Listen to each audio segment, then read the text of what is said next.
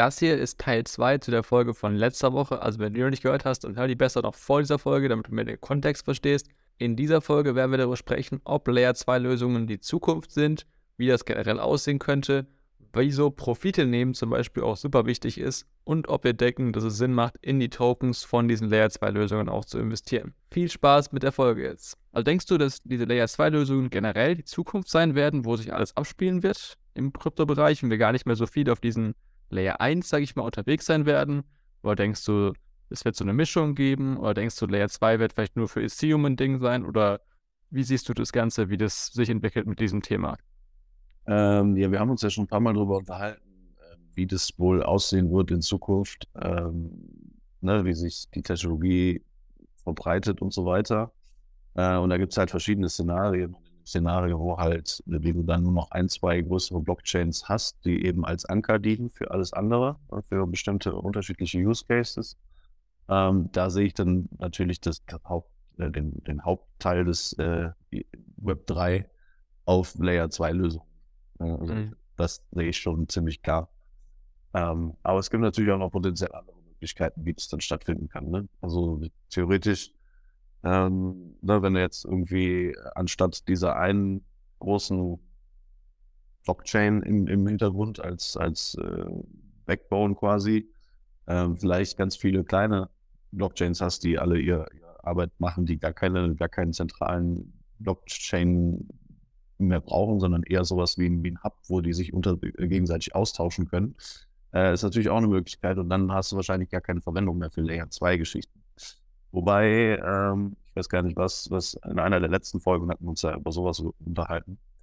Äh, ich sehe es eigentlich eher so, dass wahrscheinlich ähm, du eher so eine, ich sag mal, standardisierte Technologie im Hintergrund hast, wie halt eben Ethereum, Standard dahinter, ähm, der dann halt auch für die Sicherheit sorgt, weil das ist dann wieder das Problem bei diesen kleinen Blockchains. Da musst du dann eben schauen, wie kriege ich da die Sicherheit eben dargestellt.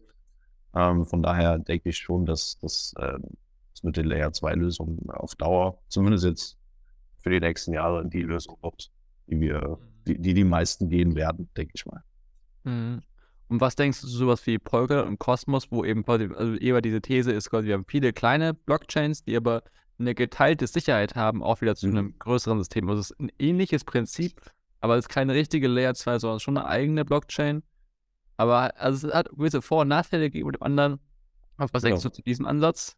Ähm, Finde ich genauso gut. Also, wie gesagt, ähm, es wird darauf hinauslaufen, ähm, was eben einfacher und besser zu handeln ist für die einzelnen Use Cases. Und das wird sich, glaube ich, einfach entscheiden, ähm, wie, wie die Adaption von den Sachen ist. Nicht nur im Sinne von, was benutzen die Leute, die es dann im Endeffekt benutzen, also die End-User, sondern auch, was benutzen die Entwicklungsteams und wo, wo geht da die Reise hin. Ähm, weil bei Layer 2 Lösungen ist es halt auch immer so, wie, wie baust du die denn jetzt? Und äh, bei Polkadot zum Beispiel hast du halt auch äh, ein Framework, was dir das eben gibt. Das, hm. Im Endeffekt ist es dann keine Layer 2 Lösung. Ja, ist es dann keine, keine Layer 2 Lösung, sondern eine eigene Blockchain, die du dir dann baust.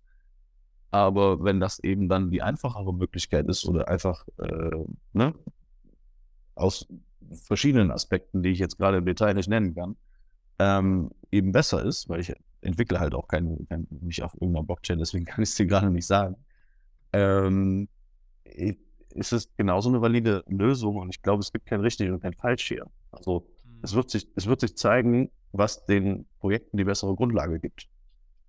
Ja. Und was den, was den Leuten, die eben die Projekte dann benutzen, ähm, am besten dann auch im Endeffekt gefällt. Ich glaube nicht, hat man ja auch schon das Thema, ich glaube, dass der End-User im Endeffekt irgendwann gar nicht mehr mitbekommt, was er da überhaupt benutzt. Ja? Ähm, und dass diese, diese Grenzen zwischen unterschiedlichen Blockchains eben fließend sein wird. Genauso wie du jetzt mehrere Datenbanken hinter einer Webseite haben kannst und du kriegst es nicht mit, in welche du jetzt schreibst oder aus welche die Webseite jetzt liest. Ähm, wird es irgendwann auch so sein, dass äh, verschiedene Services im Internet eben unterschiedliche Blockchains nutzen und du hast dann deine deine IDs, die über irgendwelche Brücken dann mit diesen unterschiedlichen Blockchains eben äh, kommunizieren kann. Ich denke, dass beides äh, irgendwo eine Daseinsberechtigung hat und die auch in den nächsten Jahren noch haben wird. Und wo dann im Endeffekt die Reise hingeht, das wird sich dann zeigen. Mhm. Ja, das denke ich auch. Also, dass, dass, dass die nächsten, sag ich mal, so drei, vier, fünf Jahre werden ein sehr großes, jetzt haben wir verschiedenste Lösungsansätze, die eigentlich ziemlich gut sind. Und jetzt werden wir sehen, wie das sich in diesen nächsten, sag ich mal, drei bis fünf Jahren so entwickeln wird, was davon wird leichter zu benutzen sein für Nutzer, was tut mehr Leute anziehen. Und ich denke, da wird sich dann so in diesem Zeitraum, denke ich zumindest mal, jetzt kann ich auch vollkommen falsch sein, wird sich dann entscheiden, was so die generelle Richtung wird, die es einfach geben wird. Also es kann ja auch ein Mix aus verschiedenen Lösungen wiederum auch sein, ne? für gewisse, je nach Nutzungsanfall und so weiter. So, aber ich denke, dass äh, jetzt langsam so wirklich so diese verschiedenen Möglichkeiten so bereitstehen für die Nutzung und jetzt muss halt gucken, muss man gucken, was davon halt quasi gewinnt, wenn man so möchte. So und jetzt ist die Frage als Investor, was denkst du zu, zu, zu der Layer 2 Lösung? Denkst du, es macht Sinn, in Layer 2 Tokens zu investieren? Oder denkst du, also so generell gesagt, oder denkst du, es ist eigentlich vollkommen nicht sinnvoll? Äh, also ich persönlich mache das eigentlich eher nicht so gerne. Ähm, es sei denn, ich beschäftige mich jetzt wirklich mit irgendetwas konkret und möchte da eventuell auch irgendwas mitmachen. Also ich bin da eher so der, ich sag mal, langweilige Investor. Ich hau da jetzt nicht in, in jedes Projekt, was ich irgendwie cool finde, Geld rein. Und ähm, also ich, ich persönlich bin da nicht so, nicht so richtig dafür. Also mhm. für, für mein Portfolio ist es nichts. Ich bin da eher so der klassische Bitcoin, Ethereum-Liebhaber. Ne? ähm, und dann noch das eine oder andere ähm, äh, nebenbei ähm, wie zum Beispiel Polkadot, ne, was halt einfach äh, vielversprechend ist. Ähm, aber so auf Layer 2 Lösungen, da bin ich ehrlich gesagt nicht so drauf, weil du, du hast halt im Moment auch das Problem, du, du hast kein richtiges Feeling, wo, wo geht die Reise hin. Ne? Wenn ich mir jetzt die Story von eben anhöre, ja, DAO ziemlich für, für den Hintern eigentlich, weil äh, Entwicklerteam kann ja trotzdem machen, auch wenn das nicht, nicht äh, passiert ist. So, wenn ich jetzt Teil dieser Community wäre, wäre das auf jeden Fall für mich ein Signal gewesen, ich möchte gerne diese Tokens jetzt loswerden. ja, also das hatte ich jetzt schon öfter bei unterschiedlichen Sachen, wo ich dann gesagt mhm. habe, hm, und mittlerweile tue ich, also mache ich das gar nicht mehr, auch wenn das vielversprechend ist und äh, weiß ich nicht. Ähm, nur noch, wenn ich ein Projekt wirklich unterstützen möchte und, und oder teilhaben möchte, äh, dann kaufe ich mir da auch entsprechende Tokens, ähm, aber nicht als reines Investment. Ja, ja. Das mache ich nicht. Ja, also du gehst quasi halt sehr wenig Risiko, sagen wir es mal so ein bisschen, ne? So, das, äh, so kann man es eigentlich ein bisschen formulieren, dass du halt einfach, weil, weil halt einfach, du hast so, die generelle Reise da ist noch mehr ungewiss. Vor allen Dingen, es werden sehr viele Layerzeitlösungen gebaut, so. Und was davon jetzt wirklich gewinnen wird, jetzt gerade so, jetzt zum Beispiel zum aktuellen Zeitpunkt, ist Arbitrum tatsächlich, also das, wo das passiert ist, die größte Layer 2 Lösung, nach verschiedenen Metriken zumindest. Was natürlich jetzt nicht ganz so der gute äh, Look ist, sage ich mal. Aber wie gesagt, das äh, ist jetzt nur ein Einzelfall gewesen, trotz allem. Aber das, das Potenzial natürlich ist halt auch sehr enorm, ne? wenn, wenn du in den richtigen Tokens davon investierst. Aber äh, denke, wir haben da auch sehr ähnliche Ansätze, dass halt die Sachen halt auch mit den Werten übereinstimmen müssen von einem Beispiel. Deswegen, das wäre für mich auch ein Grund gewesen zu sagen, okay, diesen Token möchte ich nicht weiterhalten unbedingt. So, wenn das jetzt hier wirklich so eine, so eine Show einfach erstmal nur, also, wenn du, also, ich vorhin, das ist ja wichtig gesagt, ähm, die Leute, die die richtigen Intentionen auch schon haben, die werden auch von Anfang an auf die richtigen Sachen auch achten. Und diejenigen, denen es halt nur darum geht, Geld zu machen, Technologie zu bauen, was natürlich auch wichtig ist, ja, gar keine Frage so. Das tut auch viele Dinge voranbringen. Aber da muss man halt immer sehr vorsichtig sein, so vor allem, wenn es halt, weil halt der Hauptsinn bei diesen Layer 2 Lösungen, muss man auch sagen, in ihren Tokens, ist ja, die dezentral zu machen. Da, also du brauchst, also Layer 2 brauchst du keine Kryptowährung für die reine Benutzung. Du kannst einfach die Kryptowährung der Layer 1, zum Beispiel Ether, nehmen. Ganz einfach. Du brauchst du gar nichts für, weil Kryptowährung zu machen, bringt ja auch Komplexität mit und andere Probleme. Ähm, das heißt, wenn das nicht deine, deine Grundziele sind, dann ist eine Kryptowährung zu erschaffen eigentlich nur eine Geldmacherei dann gewesen in dem Fall. So. Und das ist natürlich, also ich will jetzt nicht sagen, dass sie unbedingt eine Geldmacherei machen wollen, die Arbitrum Foundation, vielleicht haben die auch gute Ziele gehabt, aber ist halt schwieriger so. Das zeigt schon mal so nicht so ganz den richtigen Spirit meiner Meinung nach und da bin ich auch sehr, sehr vorsichtig so. Äh, aber ich denke generell, dass trotzdem auch andere Beispiele gibt, die dann wahrscheinlich mehr Potenzial haben, die halt vielleicht auch mehr diesen Fokus drauf legen und deswegen dann auch eine Kryptowährung erschaffen mit dem richtigen Ziel dahinter und das natürlich dann wiederum vielversprechender ist. So, aber ich denke, man muss halt einfach ein bisschen schauen, wie jetzt die ganze Lage ist. Entwickelt, vor allem auch das größere Bild ist gerade von dem Kryptomarkt im Kopf behält, so wo wir gerade ungefähr so uns befinden, sag ich mal, im Zyklus oder so, ähm, ist eigentlich sehr, sehr interessant, äh, in, da, da diese Sachen im Auge zu behalten, weil natürlich damit halt enorme Profite auch generiert werden können. So, aber man muss halt einfach auch verstehen, dass halt auch Risiken dahinter stehen, vor allem wenn es halt immer neuere Projekte sind. Ne? Also es ist einfach ein Fakt. Die neueren Krypto-Projekte machen die halt unglaublich große Gewinne, aber sie bringen halt auch deutlich viel mehr Risiken mit. So. Und da muss man auch gute Strategien haben, wie man das Ganze auch handeln kann, definitiv so. Ja, ich bin, ich bin da eher defensiv unterwegs. Wie gesagt, ich äh, hatte, sag mal, es war ja schon relativ früh in Kryptos so, ähm, und äh, hatte mir da schon ein paar Mal die Finger verbrannt äh, mit, mit äh, den ICOs dann in, in 2017. Habe ich einfach, ja, ne, habe ich es ähnlich gehabt wie, äh, wie es jetzt mit Layer 2 Lösungen ist, aber da waren es dann halt einfach nur irgendwelche Projekte auf Ethereum zum Beispiel. Ähm, und da habe ich gemerkt, dass ich einfach entweder viel, viel mehr ähm, Nachforschung betreiben müsste, um das abzuschätzen. Und habe ich dann auch ein, zwei Mal versucht und habe dann festgestellt, das bringt auch nichts, weil hinterher äh, kommen dann immer noch mal Fakten auf den Tisch, wenn so ein Projekt scheitert, die man eben gar nicht hätte rauskriegen können. Ne? Thema Transparenz. Äh, und seitdem bin ich da sehr defensiv unterwegs. Also ich habe jetzt da nicht, nicht Millionen verloren, mhm. aber ähm, schon, schon ein paar Ether, ja. Und äh, waren natürlich damals nicht so viel wert. Aber äh, ist, ist eigentlich, äh, war das für mich so äh, das Signal, hm, da guckst du lieber erstmal, was, was, was sich bewährt und dann kann man immer noch mal schauen.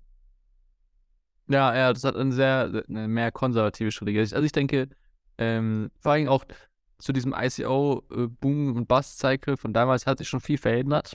Das jetzt, ähm, weil das waren ja auch sehr viele Projekte mit sehr wenig Sinn zum Großen. Also sie haben große Ambitionen gehabt, aber es war alles ein bisschen noch mehr so heiße Luft. Auf die hat man heute auch noch.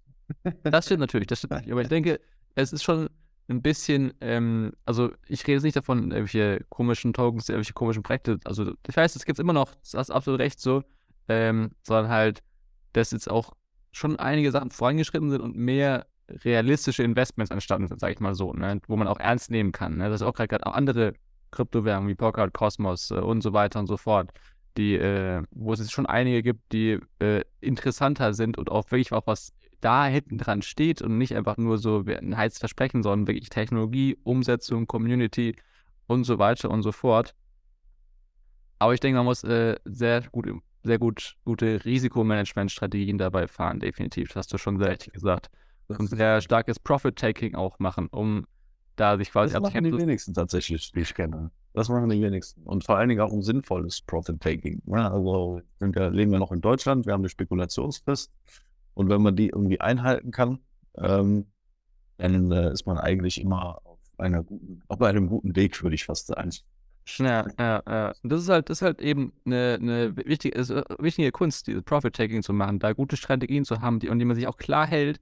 Und das ist das Problem eigentlich, weil man dann sehr schnell emotional, vor allem wenn dann die Preise krass steigen, wenn du dein Geld verzehnfacht hast, ja, oder verhundertfacht hast, mit ganz extremen Fällen und so weiter, dann sind die Leute einfach viel zu sehr in der Gier und schaffen es einfach nicht. Also habe ich selber auch erlebt, das hast du auch erlebt, glaube ich, mhm. so, dass äh, man muss, glaube ich, da entweder einmal selber durch oder sich halt wirklich äh, Hilfe von jemandem holen, der einem da wirklich gleich von Anfang an klare Sachen zeigt, wie wir es zum Beispiel eben auch anbieten. Ähm, ansonsten ist es sehr schwierig, das nicht falsch zu machen, sage ich mal, diesen Fehler mit Profit-Taking, Profit alle Profite zu nehmen, weil die Emotion da, da noch da eigentlich noch schwieriger ist, als quasi zum Tiefpunkt zu kaufen, meiner Meinung nach. So, weil du einfach so krass in diese Gier muss es ja auch nennen, dann feststeckst, so, weil du bist, ey, die Preise gehen höher, wenn ich jetzt verkaufe, da geht es nur noch höher, höher, höher, so und dann, du kannst halt einfach eben viel zu früh zu verkaufen. Ne? Das heißt, so, muss auch schon einen guten, guten Weg für sich finden und wenn man den nicht hat, dann sollte man auf jeden Fall nicht besonders viel Risiko eingehen, definitiv so, weil Ja, es ist schwierig wie du, wie du schon sagst, manchmal lohnt sich auch einfach dieser, ähm, dieser Blick von außen, der einem hilft, pass auf, so und so ist, ist die Lage. Und wenn jetzt, ne, wenn jetzt, wenn du jetzt in diese Phase reinkommst, wo eben Profite dann schon sehr, ich sag mal, essen, äh, nicht essentiell, aber, aber substanziell sind, ne, ähm, dann auch einfach von außen mal so ein bisschen Hilfestellung an die Hand geben, ähm, wann man wie anfängt, eben Dinge zu verkaufen. Mhm. Das äh, ist auf jeden Fall was, was mir auch schon geholfen hat von, von außen. Ja? Und, ne, a- alleine durch Unterhaltungen und, und so weiter mit anderen Leuten ähm, hilft mir das schon echt äh, ziemlich weiter. Ja, ich Da glaube, dann nicht die Chancen zu verpassen. Ja, ich glaube, echt so ein Thema, wo man, wo es auch sehr, sehr schwer ist, das alleine komplett zu lernen, weil du halt einfach immer wieder da dann in diese Falle reintappst, sehr, sehr schnell, auch wenn du das schon mal gemacht hast, so, weil es halt, es fällt einem nicht so schnell auf, so muss man es vielleicht auch sagen. So, ne? So ein bisschen so ein unsichtbarer, unsichtbarer Feind, der einen wieder unterhaut, so. Und deswegen ist das schon, aber ich habe auch, habe ich auch durch andere Leute ganz viel gelernt zu diesem ganzen Thema, so wie man da vorgehen kann, was für Strategien es da gibt und so. Und da muss man natürlich ein bisschen dann schauen, sich eben vielleicht echt Hilfe von außen holen, was für einen da gut funktioniert, um das auch richtig gut umzusetzen. Weil das ist schon, sag mal so, das ist eigentlich nicht sogar wahrscheinlich das wichtigste Thema, wenn du Geld investieren machen möchtest, Profil zu nehmen, weil sonst machst du nämlich kein Geld. Ich kenne echt Leute, die sind Papiermillionäre geworden. Ja, die haben, die haben es geschafft, Millionenvermögen ein theoretisches zu haben, weil die Anlagen so stark gestiegen sind, Mhm. aber sie haben nicht verkauft oder falsch verkauft. Mhm. Und dann ist, ist es wieder, hat sich das Ganze gedreht und danach hatten sie halt kein Millionenvermögen mehr, weil die Preise gefallen sind so. Und das ist natürlich halt super fatal so. Und die haben es auch danach nicht wieder geschafft so. Das ist halt schon krass, äh, also wirklich reale Stories so. Das, das ist äh, schon ein richtig heftiges Thema. Das war ja ein Thema auch, über das sehr wenig Leute sprechen, glaube ich, so. Ja. Ja, das äh, kommt mir auch so vor. Ja.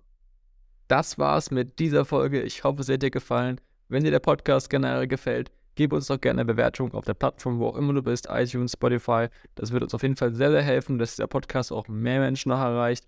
Und wenn du Unterstützung brauchst, bei diesem Thema zum Beispiel Profile zu nehmen oder generell Krypto zu verstehen, dann trau dich ruhig und kontaktiere Stefan oder mich über die Links in der Beschreibung.